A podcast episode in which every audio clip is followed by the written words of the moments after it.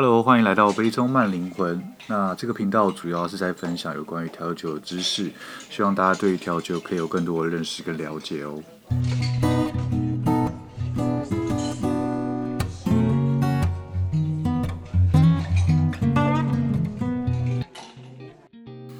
Hello，大家好，我是 Ken，欢迎来到我的频道。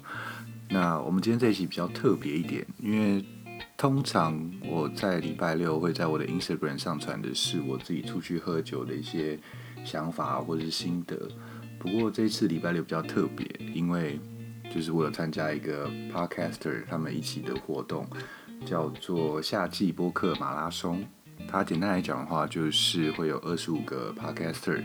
然后我们会彼此分享呃彼此的节目这样子。所以今天这一集就是会简单来分享一下。就是剥壳花生这个 podcast，所以这一集就会是比较呃闲聊取向，对，那就是分享一下剥壳花生的内容，然后还有我自己一些想法，对。那剥壳花生呢，它是由钢琴家徐佳琪老师，他也是台湾古典音乐界的一线音乐家，然后跟大家分享有关于古典音乐的像音乐性啊、曲谱理解。这些东西，那我觉得这个是非常有趣，而且也一般人不太会去听到的东西。那所以我那时候有问一下，就是为什么会想要做这个 podcast 节目？那他们有什么想法吗？或者是他们有为什么会这样做？然后那时候他们就跟我讲说，可能呃，因为他们对于音乐这个有一个使命感，然后有一些理想，想要去做完成这件事情。然后也希望让古典音乐这件事情可以被更多人去知道跟了解，因为很多的时候，可能大家对古典音乐的印象都是比较注重在技术上面，而没有了音乐性。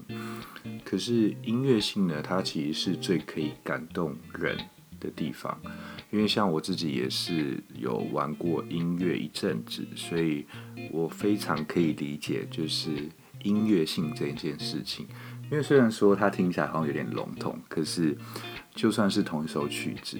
有不同人去诠释，因为理解不一样，想表现的东西不一样，所以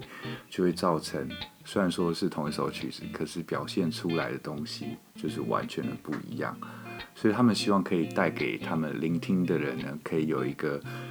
音乐性的展现，然后也让音乐可以保持它应该有的感动。对。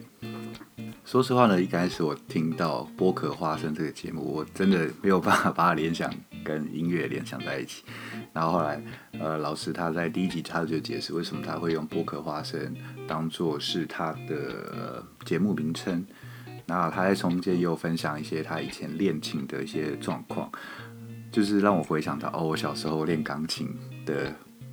记忆重现。的那种感觉，所以其实某种程度上来说是蛮有感触的。因为我自己玩音乐的话，我是从呃小时候就练钢琴嘛，然后后来开始练萨克斯风，然后后一直到大学之后才开始没有比较少在碰音乐